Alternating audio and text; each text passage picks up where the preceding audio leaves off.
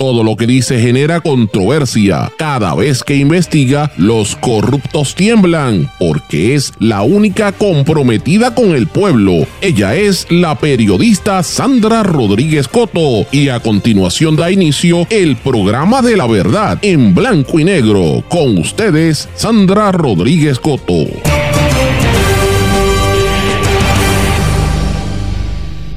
Como después de María, pero sin un huracán. Así está Puerto Rico, sin teléfono, ni internet, ni luz, ni agua. Así está el país. Bienvenidos a su programa en blanco y negro con Sandra para hoy lunes 12 de febrero de 2024. Les saluda Sandra Rodríguez Coto. Como si estuviéramos en la época después del huracán María, cientos de miles de puertorriqueños han estado sin electricidad o sin servicio de agua, sin teléfono y sin internet pero aquí parece que nadie dice nada. El gobierno calla y los medios corporativos se unen en un silencio cómplice. No fiscalizan para no perder auspiciadores, pero por lo menos tenemos la satisfacción de que los puertorriqueños tuvieron un logro. Aunque no ganaron el Goya, todo el elenco y la producción de la película La Pecera dieron una lección de profesionalismo y de esperanza. Esta es la segunda película puertorriqueña en ser nominada a un premio internacional. La primera fue lo que le pasó a Santiago, que la nominaron a un Oscar. Caos electoral tiemblan de miedo en el PPD y en el PNP, por eso las tácticas para impedir que se postulen candidatos de Victoria Ciudadana, de partidos emergentes y los independientes. Aumentan los casos de COVID y hay más de 80 hospitalizaciones por influenza. Siguen saliendo vídeos de estudiantes de distintas escuelas a denunciar la incompetencia y corrupción que hay en el Departamento de Educación. Se roban el dinero en contratos y tienen a las escuelas en caos. El médico y rapero PJ Sinzuela exhorta a los estudiantes a que sigan grabando los videos. Senadores y representantes, mientras tanto, gastan más de 800 mil en viajes en este cuatrienio. De la partida total, más de medio millón corresponden a la Cámara, cuyos miembros han realizado 255 visitas oficiales fuera del país, según cifras analizadas por un diario. Aumentan a 80, como dije, las hospitalizaciones por influenza. 8 de cada 10 hospitales en el país estén pérdidas. Movimiento Victoria Ciudadana confía en prevalecer en el tribunal ante la demanda de los populares. El concierto de Juan Luis Guerra se convierte en una bomba política aquí al lado, en la República Dominicana. Vamos a hablar de estas y otras noticias en la edición de hoy de En Blanco y Negro con Sandra. Este es un programa independiente, sindicalizado. Esto significa que se transmite simultáneamente por una serie de emisoras y medios que son los más fuertes en sus respectivas regiones, por sus plataformas digitales, aplicaciones para dispositivos móviles y redes sociales. Y estos medios son Cadena WIAC, que son tres emisoras, WYAC 930 AM Cabo Rojo Mayagüez, WISA WISA 1390 AM en Isabela, WIAC 740 en la zona metropolitana. También nos sintonizan por WLRP 1460 AM Radio Raíces, La Voz del Pepino en San Sebastián. Por X61, que es el 610 AM y el 94.3 FM Patillas y todo el sureste del país. Y desde Ponce para todo Puerto Rico por WPAB 550 AM, ECO 93.1 FM. También nos pueden escuchar por mundolatinopr.com y una vez sale grabado este programa, termina, eh, salimos al aire, sale grabado en todas las plataformas de podcast, pero vamos de lleno con los temas para el día de hoy en blanco y negro con Sandra Rodríguez Coto.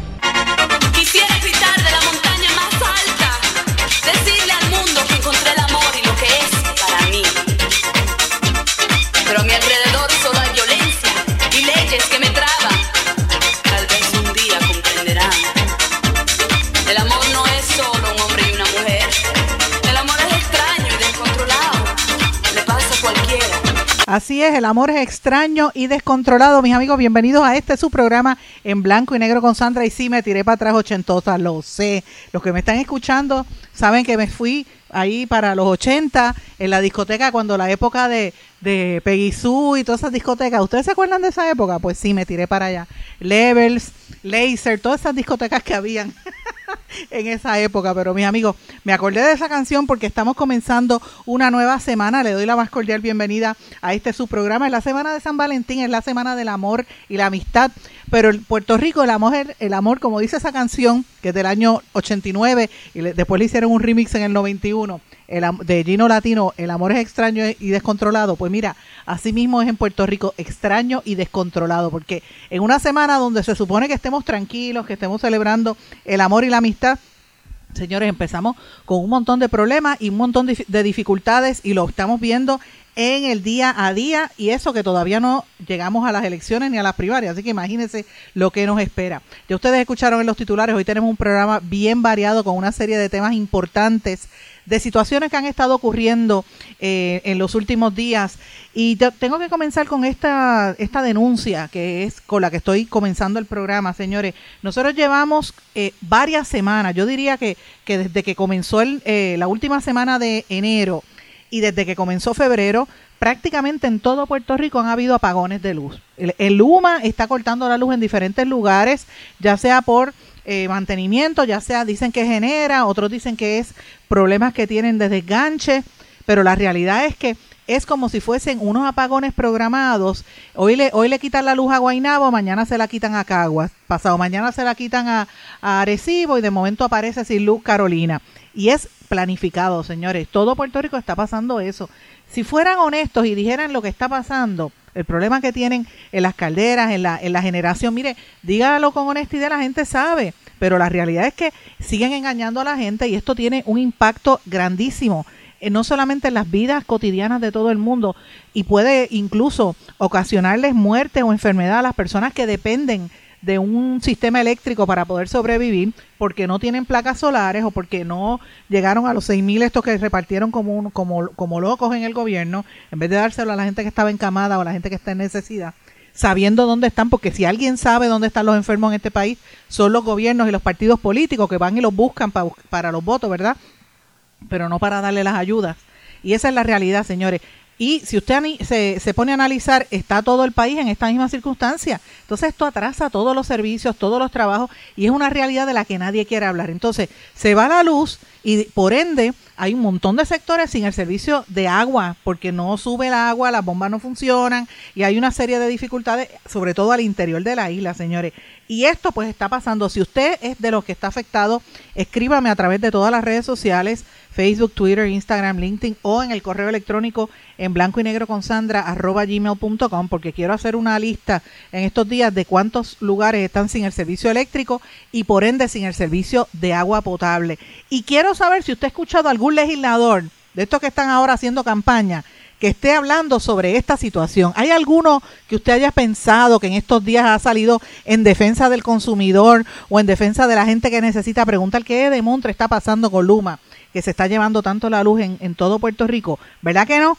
Nadie está hablando de esto. Entonces, nadie le hace los, cuestionamientos que son fundamentales para que la gente sepa dónde estamos parados. Porque mire, si a usted le dicen se va a ir la luz o lo vamos a cortar por X o Y razón, la gente se prepara, pero ni siquiera eso. O sea, y entonces lo dejan sin agua y hay comunidades que ni siquiera tienen el acceso a un, ¿verdad? porque no, no lo avisan. Entonces uno se pone a pensar qué es lo que está sucediendo. Eh, no, hay, no hay acceso a, a, los oasis. Esto está afectando muchos pueblos en el interior de la isla. Pero como si eso fuera poco, mis amigos, estamos también viviendo una eh, desconexión total de las telecomunicaciones. Esto es una barbaridad porque también hay áreas donde ni siquiera hay servicio eh, de telecomunicaciones. Pero miren, déjeme darle un ejemplo para que usted sepa puntualmente.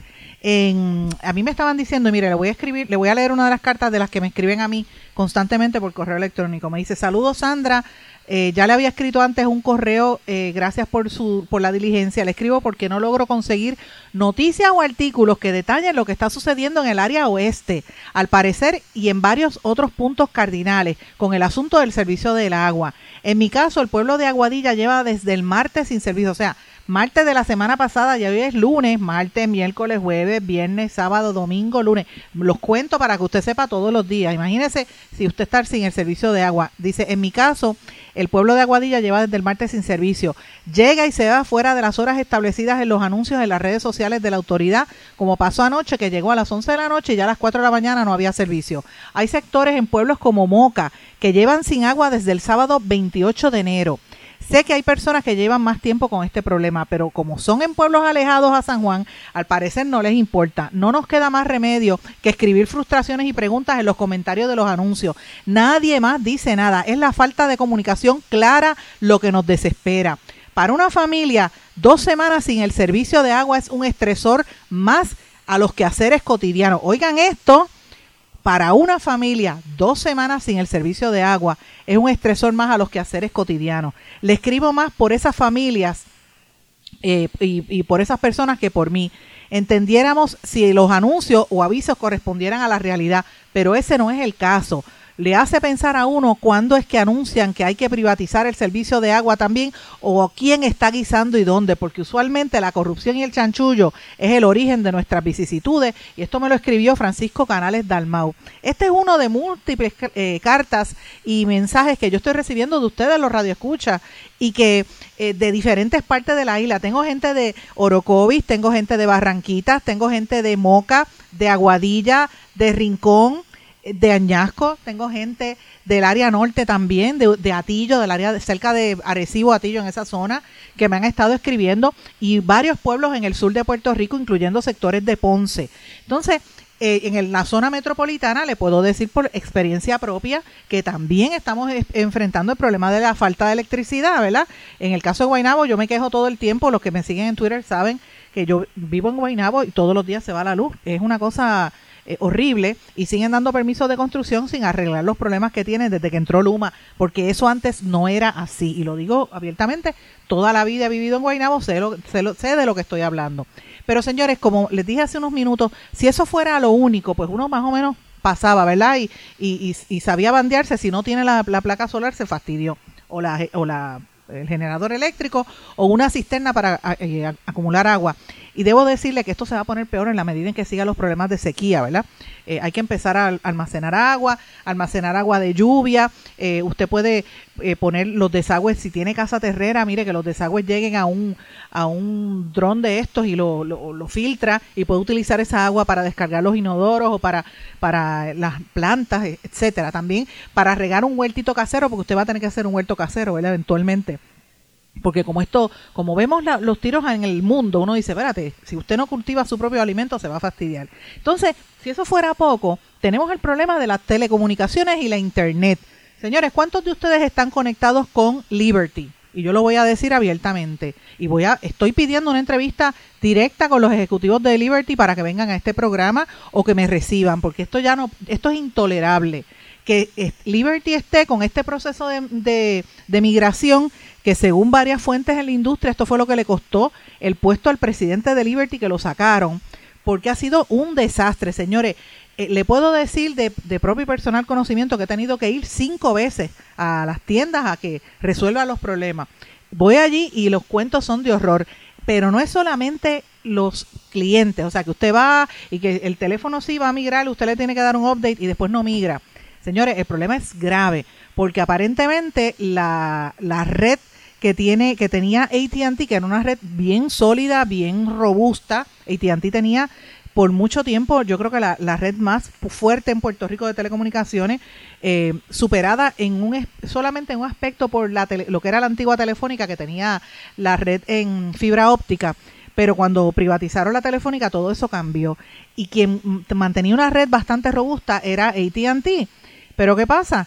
Cuando Liberty, que es una compañía de cable, adquiere ATT en este proceso de las telecomunicaciones, y, a los que me están escuchando, que no vayan a pensar que yo estoy hablando de la manga, yo les pido que busquen en el archivo histórico. Yo cubrí desde el año 93 todo ese proceso que le llamaban el, el Information Superhighway y todas la las privatizaciones de la telefónica, la entrada de todas las compañías privadas. Me conozco muy bien la ley de telecomunicaciones desde que, desde que se empezó a concebir y lo cubrí y pueden ir al récord histórico que hasta premios obtuve en coberturas periodísticas, modestia aparte lo digo, en la cobertura de negocios y de economía por todas esas investigaciones que hicimos en todos aquellos procesos, la huelga de la telefónica y todas esas cosas. Así que de, estoy hablando con conocimiento de hecho el hecho es que en aquel momento, con todas las críticas que se pudo haber hecho cuando estaba en ese proceso de privatización, por lo menos al final se daba una explicación al público y el público estaba ¿verdad? Este, consciente y había un proceso de fiscalización. Yo fiscalicé las telecomunicaciones cuando estuve en el periódico El Nuevo Día y lo digo abiertamente lo, los fiscalicé. La compañía, la compañera Michelle Cantro, que estaba en el San Juan Star, también lo fiscalizó. La compañera Luisa García Pelati, que estaba en el vocero en aquel momento, también lo fiscalizó. Luisa ahora está en Cinco Millas, Michelle está en News is My Business y yo estoy de periodista independiente. Señores, pare de contar, nadie fiscaliza las telecomunicaciones hoy en día. Aquí han hecho esta transición de espaldas al pueblo, dejando a la gente incomunicada, creando un caos y provocando problemas con los empleados, porque están obligando o pretendiendo que los empleados de Liberty empiecen a vender equipos y teléfonos nuevos cuando el sistema no lo soporta, el sistema no, no funciona. Entonces, ¿qué pasa? Que aquí no hay una junta de, telecomunicaciones. ¿Dónde están los legisladores de telecomunicaciones que tienen que estar regulando esto? ¿Dónde están las agencias de gobierno que se supone que fiscalicen este servicio en Puerto Rico? El negociado de telecomunicaciones, que ahí tienen unos miembros, hay unos, unos cuantos que están vacantes, ahí está William Navas y hay otros que están, yo no sé si, si Navas todavía está, pero ¿qué es lo que sucede allí con Ramos y el otro, Soto, que estuvieron en esa posición en lo que antes era la Junta de Telecomunicaciones, que se supone que sea eh, ¿verdad?, adscrito a la Junta Reglamentadora de Servicio Público y se supone que promulgue, enmiende y derogue aquellas reglas y órdenes de reglamento para poder este, ¿verdad? estar en cumplimiento con la Ley de Telecomunicaciones de 1996 y eh, obviamente entre los servicios que tienes imponer multas administrativas, exigir cualquier clase de información que sea necesaria, ordenar el cese de actividades o actos en violación de ley o reglamento, ordenar que se realice cualquier acto en cumplimiento con la ley, etcétera, etcétera, etcétera. ¿Qué ha hecho el, el negociado de telecomunicaciones para rendir cuentas ante el país, ante este caos que hay con la transición de Liberty? ¿Dónde están ellos hablando de eso? ¿Usted ha escuchado algo? Yo le pregunto a la gente que me está escuchando en Puerto Rico, ¿usted sabe de algo de esa transición que le costó el puesto al presidente que estaba en Liberty? Es la pregunta que nos hacemos. Mucha gente está yéndose porque no puede más, se frustra y renuncia, va y le, cancela la cuenta y se, se van para T-Mobile, que tampoco es este, o sea, no es que sea perfecto. T-Mobile, después del huracán María, que perdieron casi todas sus torres, prácticamente reconstruyeron desde cero toda su tecnología, pero entonces muchos de los clientes están cambiándose porque el servicio no está. La pregunta que nos tenemos que hacer es, ¿quién fiscaliza? ¿Por qué no hay una agencia públicamente explicando lo que pasa? Yo me pregunto qué pasa en el Senado y en la Cámara.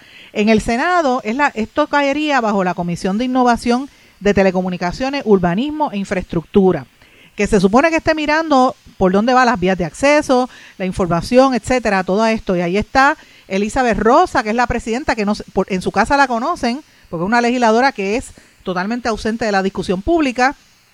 Albert Torres, ese era el que era rey, ¿verdad? Que se creía que era rey. Ramoncito Ruiz, ¿dónde está hablando del tema? Rubén Soto, por ahí para abajo, estoy hablando populares hasta ahora. Zaragoza, que dice que quiere ser gobernador.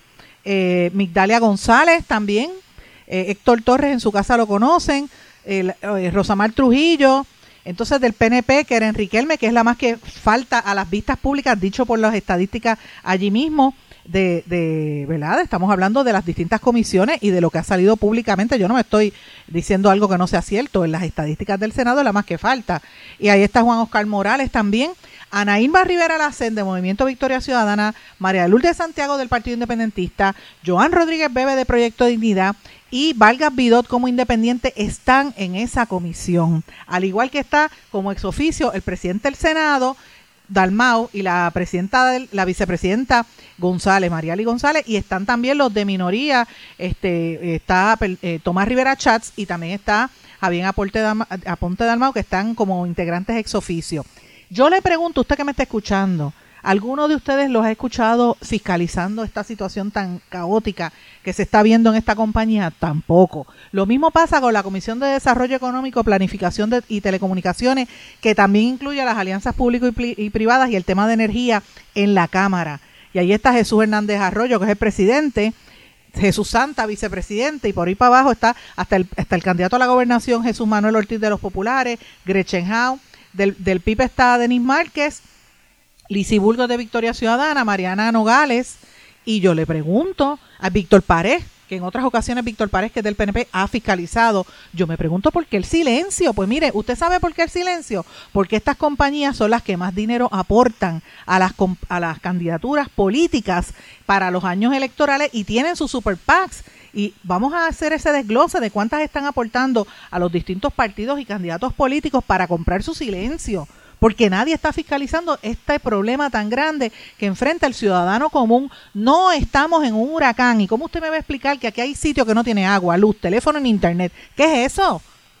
Entonces, el este problema se agrava, mis amigos, porque usted va a decir, bueno, esta Sandra quejándose y esa la oyen tres gatos. Mire, si me oyen cuatro gatos, no me importa, son cuatro los que me escucharon. Y por lo menos hay una voz reclamando que sea por cuatro gatos.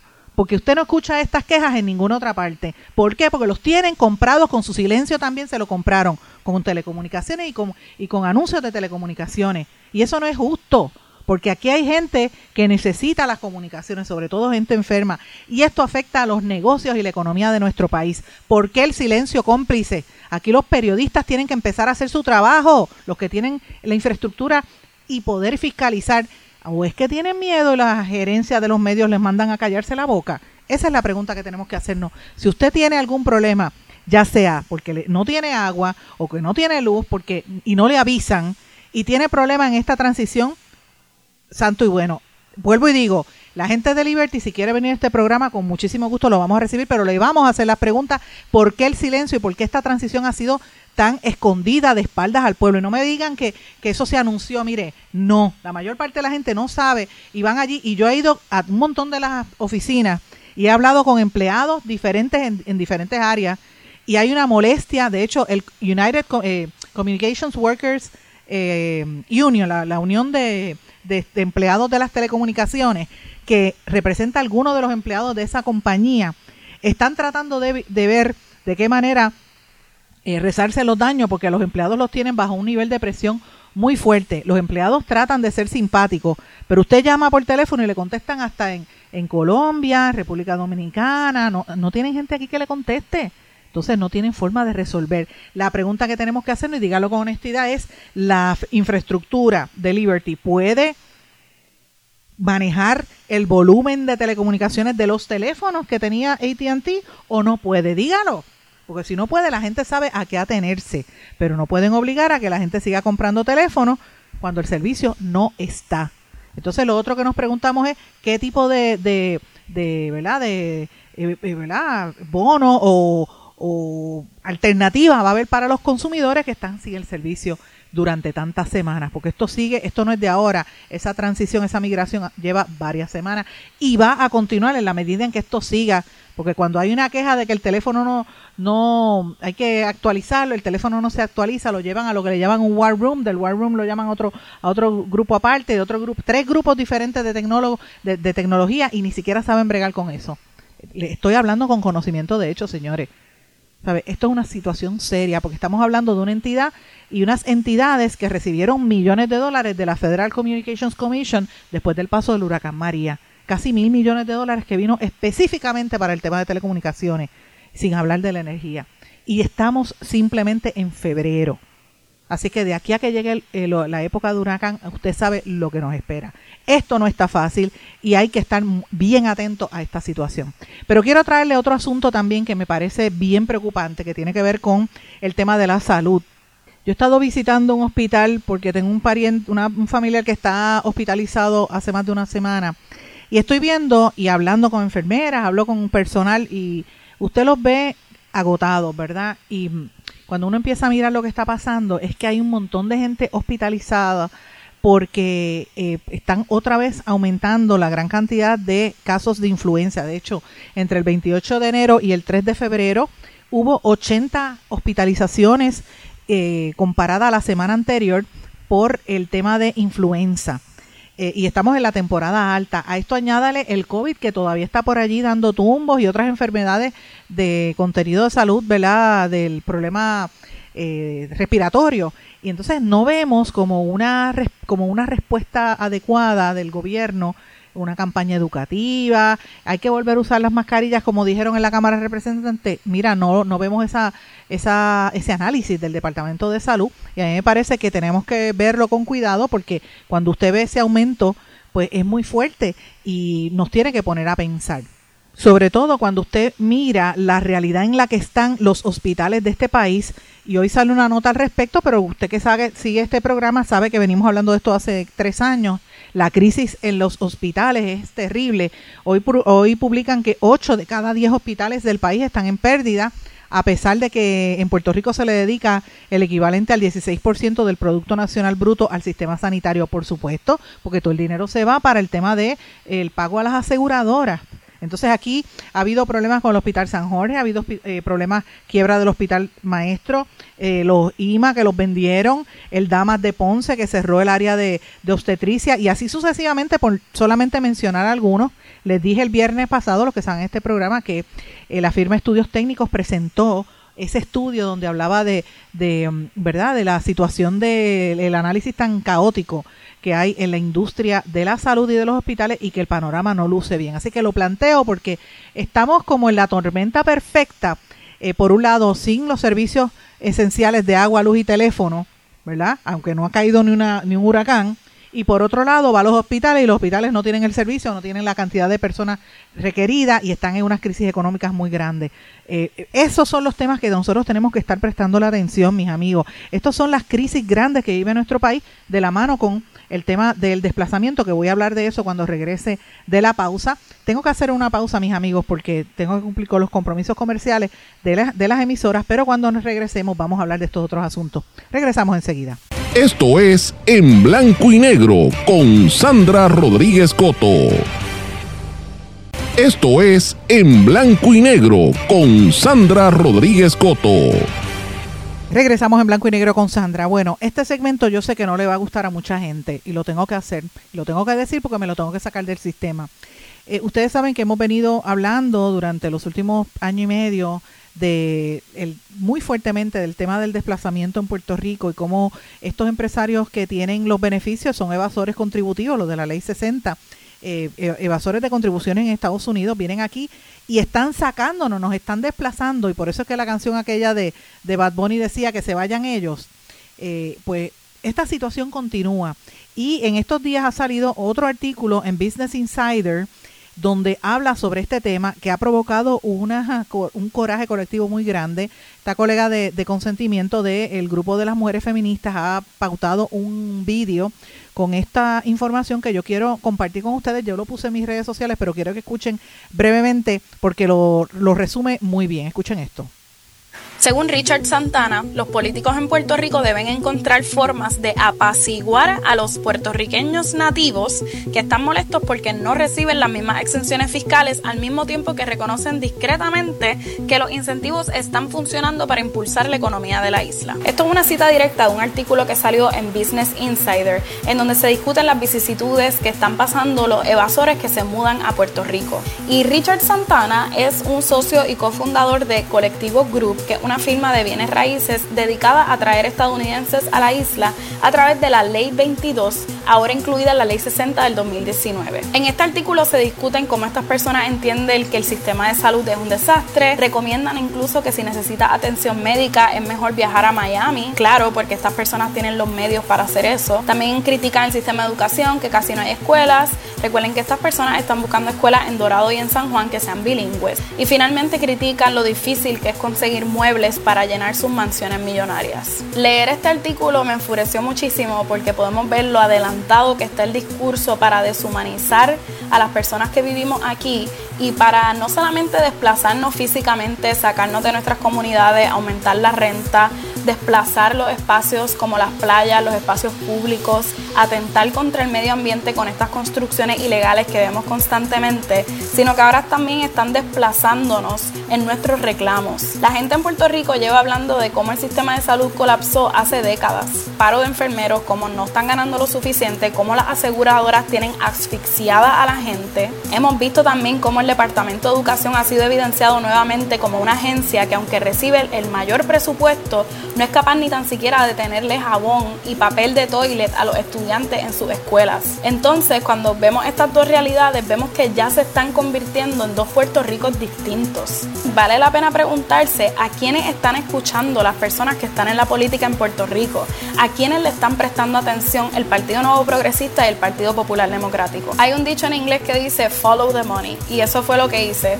Simplemente basta con entrar al Contralor Electoral y ver cómo todos estos evasores contributivos, inversionistas que vienen a Puerto Rico, son donantes recurrentes del PNP y el PPD. Pongamos como ejemplo a Scott Fuller y su esposa, que ambos donan también al PNP y al PPD. Y estos inversionistas, evasores de contribuciones, no es que sean estadistas y también soberanistas, es que saben que los dos partidos son lo mismo y que ambos partidos van a mantenerse en el poder para mantener el status quo, para representar los intereses de los más ricos y para no derrogar la ley 22 que les permite continuar evadiendo impuestos. Y no son solamente personas que vienen de afuera a quienes tenemos que responsabilizar, hay que responsabilizar a estos dos partidos y, también nombrar las familias que históricamente han representado una amenaza para el medio ambiente, han representado una amenaza para la clase trabajadora y que han acaparado riquezas y son cómplices también de estos evasores contributivos que vienen a desplazar y a quedarse con Puerto Rico. Me refiero a las familias Tuve. Si no los conocen, entren al Contralor Electoral y pongan ese apellido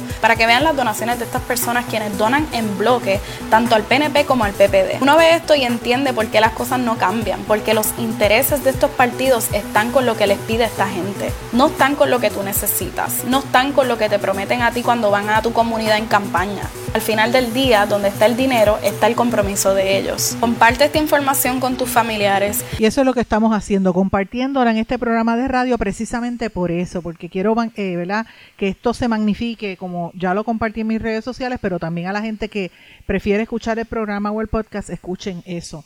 Es parte de las denuncias que venimos haciendo de los últimos años y los que siguen este programa saben que estamos en el récord haciéndolo. Y esto es una vergüenza porque cada día más vemos este tipo de cosas. La ley permite y la, y la democracia, ¿verdad? La constitución, que usted done a quien le dé la gana, al partido que usted quiera. Problema con eso en Puerto Rico y en gran medida en Estados Unidos también, pero aquí, sobre todo en nuestro país, es que unos sectores controlan todo y eh, usted ve que los políticos le responden a ellos. Entonces, estas elecciones van a ser fundamentales y por eso que usted ve la respuesta tan, tan, eh, tan agresiva, ¿verdad? sobre este tema y de la forma en que responden a, a, lo que se ha planteado. Una de las personas que estuvo hablando de esto mismo fue Eliezer Molina en el día de ayer y Mariana Nogales, ambos hablaron de este mismo tema. No voy a compartir los audios porque quiero, eh, lo iba, perdonen, ¿verdad? Había dicho que lo iba a hacer, pero he optado por no compartirlos porque es prácticamente una repetición de lo mismo. Y es que eh, el, el miedo que tienen los partidos institucionales es tal que empiezan, por un lado, a atacar la institucionalidad, a tratar de descalificar candidatos y, por otro lado, amarrarse con estos sectores que lo que están es sacando a los puertorriqueños. Esta gente está empujándonos para que nos tengamos que ir de aquí. Fíjense que en el segmento anterior les dije, no tenemos luz en muchos sitios, no hay agua en muchos sitios, no hay, no hay teléfono, no hay internet, como si hubiera pasado un huracán. Estamos en febrero. Dios no quiere, Dios quiera que no pase nada este año, pero ya vivimos la, la experiencia del huracán María, del, del, huracán Irma y todos los que han venido, Fiona recientemente, ¿cómo es posible que esto no mejore? Entonces, mientras tanto, los políticos pendientes a, a, tratar de congraciarse con los extranjeros que están viniendo aquí a quedarse con el pedazo. ¿Usted sabe lo que esto provoca? Más violencia, más coraje. La gente en la calle está, está, envenenada, la gente está en la calle con mucho coraje y esto va a provocar violencia a nivel institucional y Dios no lo quiera, pero eh, no me cabe la menor duda de que en algún momento la gente va a reaccionar. Entonces, esto es un peligro de seguridad para estos extranjeros que vienen aquí también. Hay que hablarlo con honestidad, lo estoy hablando. Yo no, yo no, yo soy en contra de, absolutamente en contra de la violencia, no favorezco nada de eso. De hecho, yo no, cuando veo ese tipo de cosas, yo me despego, porque no puedo bregar ni en, los mítines, usted no me ve a mí en las cuando me toca cubrir eh, ¿verdad? protestas, yo me, me, quedo desde afuera, no me gusta la violencia. Y sin embargo, eh, estamos viendo que la gente cuando está en un nivel de desesperación, pues la gente responde. Y esto va a pasar, Dios quiera que no, pero va a suceder. Lo estamos viendo cuando eh, insultan a, norteamericanos. Ha pasado cada vez que Brock Pierce va, la gente le grita porque la gente está harta de esto y esto lo está provocando el gobierno, lo está provocando los dos partidos principales, el PNP y el Partido Popular. Hay que llamarlo por el nombre y es la realidad. Yo sé que yo lo digo y me caen arriba, pero es la verdad. O sea, yo no estoy diciendo nada que no sea cierto. Miren, miren esto que ha pasado en, en estos últimos días eh, como parte de lo que está pasando, ¿verdad? Con el La, la solicitud que ha habido para descalificar a unos candidatos y para impugnar el proceso de elección alterna, el método alterno en el, en el caso del movimiento Victoria Ciudadana, que es uno de los partidos más recientes, ¿verdad? Así como el, el, ¿verdad? el proyecto Dignidad, Movimiento Victoria Ciudadana, y a esto usted le, le, tiene que añadir los candidatos independientes. Ya habíamos hablado hace varias semanas del caso de Eliezer Molina, cómo han tratado de parar, pararlo. No solamente le tirotearon la casa y aquí no ha pasado nada, y déjeme poner esto en perspectiva. Al ex secretario de Hacienda lo insultó a alguien y al otro día ya estaba arrestado y a este le tirotearon la casa y todavía no pasa nada.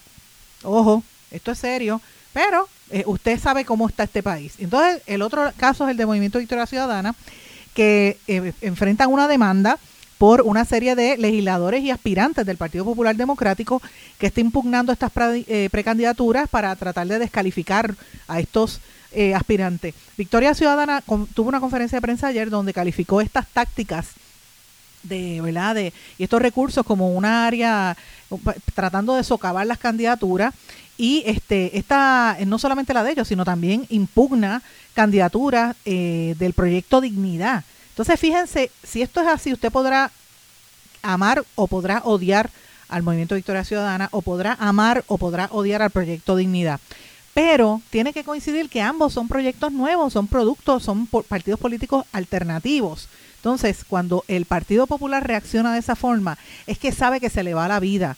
El Partido Popular está dando los últimos aleteos eh, porque no tiene un proyecto político detrás. Entonces, usted ve ese tipo, este, este tipo de cosas y a mí me parece que esto se va a tener que dilucidar en los tribunales y va a haber un, me parece que va a estar bien interesante. Eh, hay que contar también con que el equipo que viene para, eh, ¿verdad? Eh, eh, defender esto a nivel legal. Es un, un equipo que viene blindado. Yo sé que ahí está eh, uno de los Torres Viada, uno de los dos hermanos Torres Viada, no sé si es Franco o el otro, y va a estar este Ramos Luiña, que es un abogado muy importante. Este, recuerden que ellos han estado no solamente en el caso de la defensa de, de, eh, de, Mariana Nogales, sino en otros casos bastante reconocidos a nivel estatal y federal. No sé, eh, y ustedes me, me, excusan, no sé si es Frank o es el otro hermano Torres Viada el que va a estar en este caso, pero uno de los Torres Viada va a estar eh, defendiendo aquí, junto con el, el, grupo de abogados que tiene esa, en el caso de Victoria Ciudadana. Así que este pleito va a estar bien interesante y a mí me parece que esto demuestra que el bipartidismo tiene sus días contados, el bipartidismo tradicional, y por eso es que responden de esa manera tan eh, agresiva eh, para tratar de defender lo indefendible que es las posiciones que tienen. Y esto, pues mire, eh, ahí usted lo ve. Esa es parte de esta, de esta respuesta tan terrible que estamos viviendo. Pero mis, mis amigos, no es solamente eso, ahí está, están pasando otras cosas que quería plantearles también. ustedes saben que en los días, los últimos días antes de las de la semana pasada hubo protestas de estudiantes en, en las distintas escuelas que hicieron vídeos, ¿verdad? Eh, a la escuela de, a, la primera escuela que hizo las denuncias, los castigaron, no, les quieren permitir hacer las graduaciones, etcétera, ni bailes, porque lo chotearon y esto lo que ha provocado es que más jóvenes salgan a hacer estos vídeos. Señores, el rapero y médico, porque es médico, PJ Sinzuela, el querido PJ Sinzuela, si me estás escuchando, te envío un abrazo bien grande. Eh, Pelú, igual que yo, somos Pelú los dos. pues PJ Sinzuela está exhortando a los estudiantes a que sigan grabando vídeos. Eso es lo que hay que hacer. Mire, si usted tiene un hijo que la casa, que, que la escuela se le está cayendo en cantos, grabe vídeos, póngalos en evidencia para que la gente sepa cuál es la incompetencia que hay, cómo se roban el dinero, se lo reparten entre los contratistas, que después son los que le dan los chavitos a los partidos políticos de mayoría, y por eso es que el país no echa hacia adelante. Un sistema educativo que tiene más presupuesto que un montón de países de Centro y Suramérica, solamente en el Departamento de Educación, cuando ahora hay menos niños, es una barbaridad la, la dificultad que hay. Mire, eh, y eso que no hemos hablado de los niños con eh, ¿verdad? diversidad funcional. Y, y, de eso yo sí puedo hablar porque soy madre que estuve 12 años ahí luchando para terapias y servicios de mi hija y conozco de muchos casos de niños que sufrieron en cantidad y que todavía están pasándola muy mal en el Departamento de Educación. ¿Cómo es posible que estas cosas se sigan dando? Pues mire, hay que empezar a, rendir cuenta. Voy a una pausa. Regresamos enseguida. Esto es En Blanco y Negro con Sandra Rodríguez Coto.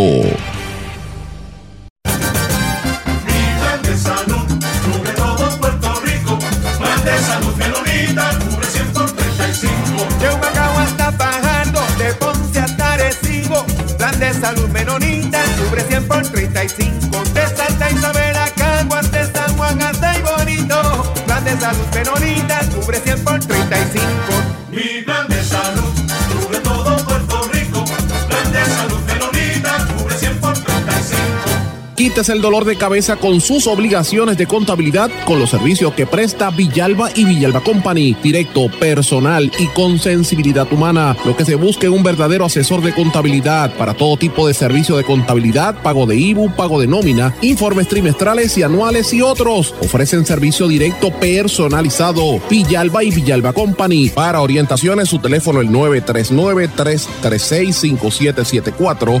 939-336-5774. Oye, Brian,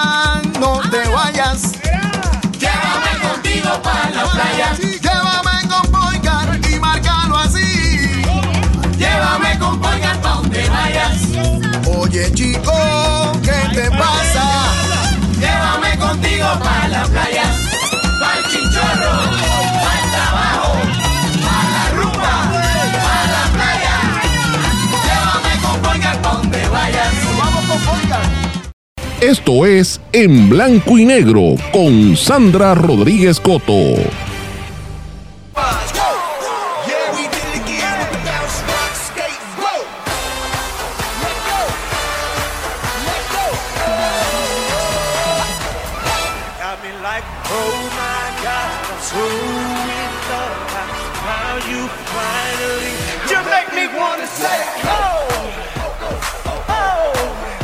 Mis amigos, ese era parte del espectáculo cuando abrió el espectáculo de medio tiempo en el Super Bowl de Usher, que estuvo genial. Los que lo pudieron ver, yo lo vi después, porque no lo vi en vivo eh, durante el juego de, ¿verdad? Del Super Bowl. Los que siguen el, el- el- el fútbol norteamericano, pues hay mucha gente aquí en Puerto Rico que le encanta ver el deporte, porque ya sea que lo practican, aunque aquí hay unas ligas pequeñas, ¿verdad? No son, no son muchos equipos los que hay pero eh, ahí sí hay muchos fanáticos de este deporte, ciertamente. Pero hay mucha gente que solamente se conecta para ver los comerciales, que siempre son comerciales eh, interesantísimos, comiquísimos, y también ver el espectáculo de medio tiempo. El de Usher estuvo buenísimo. eh, entiendo que salió Alicia Keys y hubo Ludacris y otros cantantes que también salieron. Eh, siempre hay sus sorpresas en estos espectáculos. Yo lo, yo suelo verlo, a mí- me gusta ver eh, desde hace muchos años, un- de mis favoritos, por ejemplo, cuando estuvo Michael Jackson, ese sin lugar a dudas, eh, más recientemente de los que hizo Madonna, por ejemplo, Lady Gaga, Eh, no me gustó el de Bruno Mars en absoluto, sí me gustó el de, el de Beyoncé, eh, y obviamente para mí el favorito fue el de Jennifer López con Shakira. Eh, hace unos buenos espectáculos, pero pues al que le guste esa, ¿verdad? esa costumbre y ese deporte y pues allá ellos, perfecto. Pero yo quiero destacar otra cosa, yo no, no, ¿verdad? Respeto al que lo ve, eh, mi hermano jugaba fútbol y estaba pendiente de esos juegos, tremendo. Pero yo creo que aquí nosotros como puertorriqueños tenemos que celebrar los triunfos de nosotros mismos, de, de- de- el levantarnos y el tener, perderle el miedo a, a representarse y a enseñar lo que somos, tal y cual somos. Y eso fue lo que pasó este fin de semana con eh, la entrega de premios Goya que ocurrió en España. Esa transmisión la vi completa y fue bien conmovedora. No me gustó en términos generales el espectáculo, ¿verdad? No, no es lo mismo que los BAFTA o que eh, la producción, ¿verdad? Que los Oscar, que son muy, muy bien producidos. Esto los españoles, de verdad que a veces estaba medio aburrido el, el show, pero eso no significa que la presentación no haya sido buena en el sentido de que las películas, ¿verdad?, que seleccionan son películas interesantes. Y había una película puertorriqueña, la película La Pecera, que estaba representada allí. Y yo tengo que decir, eh, yo he estado desde el primer día aplaudiéndoles mucho a estos actores y actrices que forman parte del elenco porque me unen unos lazos de profunda amistad. Todo el mundo sabe que yo soy amiga de Modesto Lacen hace un montón de tiempo y lo quiero en cantidad. Al igual que a, bueno, este, a Magali Carrasquillo, a ella, a su, a su hermana, a su hijo, a su marido, ¿verdad? Que es Rafael José, que lo amo, y a su hijo Juanpi también, pero que les reconozco ese talento tan grande que tienen, y la protagonista Isel también, o sea, son unos actores y actrices tan maravillosos que nos tienen que hacer sentir orgullosos de haberlo tenido ese logro eh, con esta película tan importante que logró eh, una, un, eh, un posicionamiento internacional. Es la segunda película puertorriqueña que logra esto. La primera fue lo que le pasó a Santiago, que fue nominada para un premio de esta categoría, en este caso los Óscares. Puerto Rico no ha tenido una, una nominación, una película hecha aquí. Desde entonces, a nivel internacional, en esa magnitud, hasta esta película. Y yo quiero compartir con ustedes un vídeo que cuando yo lo puse a mí se me saltaron las lágrimas cuando la actriz principal, Isel Rodríguez, está presentándose ante la prensa internacional y ante los actores de las otras películas. Y ella dice lo que representó esa película para ella. Y yo quiero mencionarle algo a, a los amigos que me están escuchando. Yo creo que Puerto Rico no se llevó el premio y se lo dieron a Chile, no por menospreciar la película de Chile, creo que fue buena también la película de Chile, pero pienso que recuerden que Chile acaba de pasar unas tragedias muy grandes. Esos fuegos forestales que fueron intencionales, que provocaron tanta destrucción y muertes. Y el accidente que tuvo el expresidente Piñera, que falleció en un accidente de helicóptero, pues son dos tragedias muy grandes, muy corridas. Y obviamente, pues esta noticia del premio eh, de ganarse un Goya a la película chilena, pues es una noticia positiva en un país que está sufriendo. Yo solo puedo entender que esas cosas pasen. Pero eh, tengo que mencionar que para mí, quien merecía ese premio era la película puertorriqueña. Sé que estoy prejuiciada porque le dije que soy amiga de los actores, pero más que nada por el por el contenido de la película que era excelente. Quiero compartir con ustedes lo que dijo Isel, que yo, yo creo que el que no lo haya visto se tiene que emocionar como me emocioné yo. enorme estar aquí. Eh, gracias, Glorimar, por hacer esta película, porque si no, no estaríamos aquí. No siempre los puertorriqueños tenemos la oportunidad de representarnos a nosotros mismos. ¡Ay! Y yo sabía. en, en eventos como este, eh, ahora mismo nos privan de representarnos. Así que estar aquí representándonos a nosotros mismos es bien grande. Eh, y diciendo la historia que estamos contando también. Fue para mí maravilloso trabajar con Glorimar, maravilloso trabajar con mis colegas, con Magali Carrasquillo y Modesto Lacen, que son grandes, muy grandes en Rico. Y siento que me hicieron ver bien. Eh, trabajar con ellos fueron actores generosos conmigo en todo momento y, y estábamos en comunicación todo el tiempo de lo que queríamos hacer. Así que no, no fue un trabajo sola eh, como protagonista, sino que tengo aquí un, un- un equipazo. Eh, hacer a Noelia, para mí en esta película todo el tiempo, y lo hablaba con Glorimar, pero lo- me lo decía a mí misma, para mí Noelia y el cuerpo de Noelia era el cuerpo de la isla colonizada. E- ese cáncer eran esos efectos de la colonización que aunque eh, a veces no se ven desde afuera, a veces no son tan aparentes, están debajo del agua, eh, como están allí, ¿verdad? Ves un paraíso, ves una isla maravillosa, eh, pero no sabes muy bien los efectos que han causado en la psiquis de los puertorriqueños ni en el suelo puertorriqueño. Así que tener esta historia y que la vean en todos los lugares que la han visto, ah, ha sido para mí increíble, ¿verdad? Porque uno piensa que no es una islita chiquita y nadie sabe quién tú eres y nadie sabe lo que, lo que pasa allí y poderlo hablar y que otra gente se interese, para mí ha sido lo más increíble y lo más grandioso. Así que esta oportunidad ha sido... ¡uf! De verdad que es emotivo ver eh, los triunfos de los actores y actrices puertorriqueños y ciertamente para mí fue una, mm, una película maravillosa y además que son actores a quienes aprecio, son grandes puertorriqueños que aportan y han venido aportando desde diferentes facetas más allá del arte, porque tengo que mencionar que específicamente, y puedo de esto dar fe, Magali Carrasquillo y su familia entera ha aportado muchísimo al quehacer puertorriqueño desde diferentes eh, facetas y con Modesto ni se diga, Modesto y yo, por ejemplo, después del huracán María, nos dimos a la tarea de ir con los diferentes escritores a, presentarnos en escuelas y a, y a, ¿verdad? ayudar y, y a tener tertulias con estudiantes para que se interesaran por la literatura, por las artes, por- para que se mantuvieran en las escuelas estudiando y Modesto hace eso constantemente, apa- aparte de su trabajo, ¿verdad? Actoral eh, en y fuera de Puerto Rico. Así que eh, me parece que fue una historia bien, bien interesante, un triunfo para todos los puertorriqueños y eso es lo que de verdad yo quisiera destacar, más allá que, que hablar de lo del Super Bowl, que lo veo como algo tan distante a nosotros. Pero bueno, así que por lo menos me emociona esa, ese triunfo para mí, aunque no se haya llevado el premio, para mí son ganadores y obviamente eh, la, la directora también y todo el equipo de producción. Mis amigos, mañana, en el programa de mañana, voy a hablar un poquito más en detalle de dos eventos que ocurrieron hoy, casi a la par con este programa, así que no pude trabajar el tema, pero hubo un junte multisectorial en defensa de la educación pública, exigiéndole a los legisladores aprobar una moratoria de cinco años contra las escuelas charter, que es otra de las luchas que hay.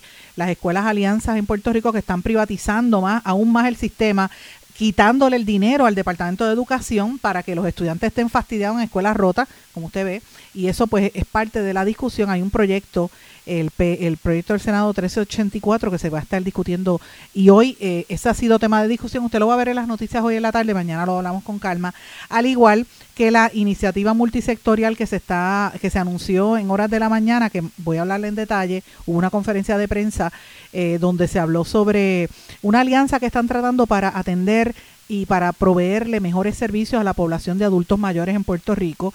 Y ahí estaba el director ejecutivo de la Alianza por la Salud del Pensionado, el doctor Luis Colón, estaba la secretaria de la familia, Cieny Rodríguez, y la procuradora de edad avanzada, Carmen Delia Sánchez, porque usted sabe que ahí hay unas dudas sobre la forma en que ese, ¿verdad? se están dando los servicios a las personas mayores en nuestro país que tanto sufren y tanta necesidad tienen.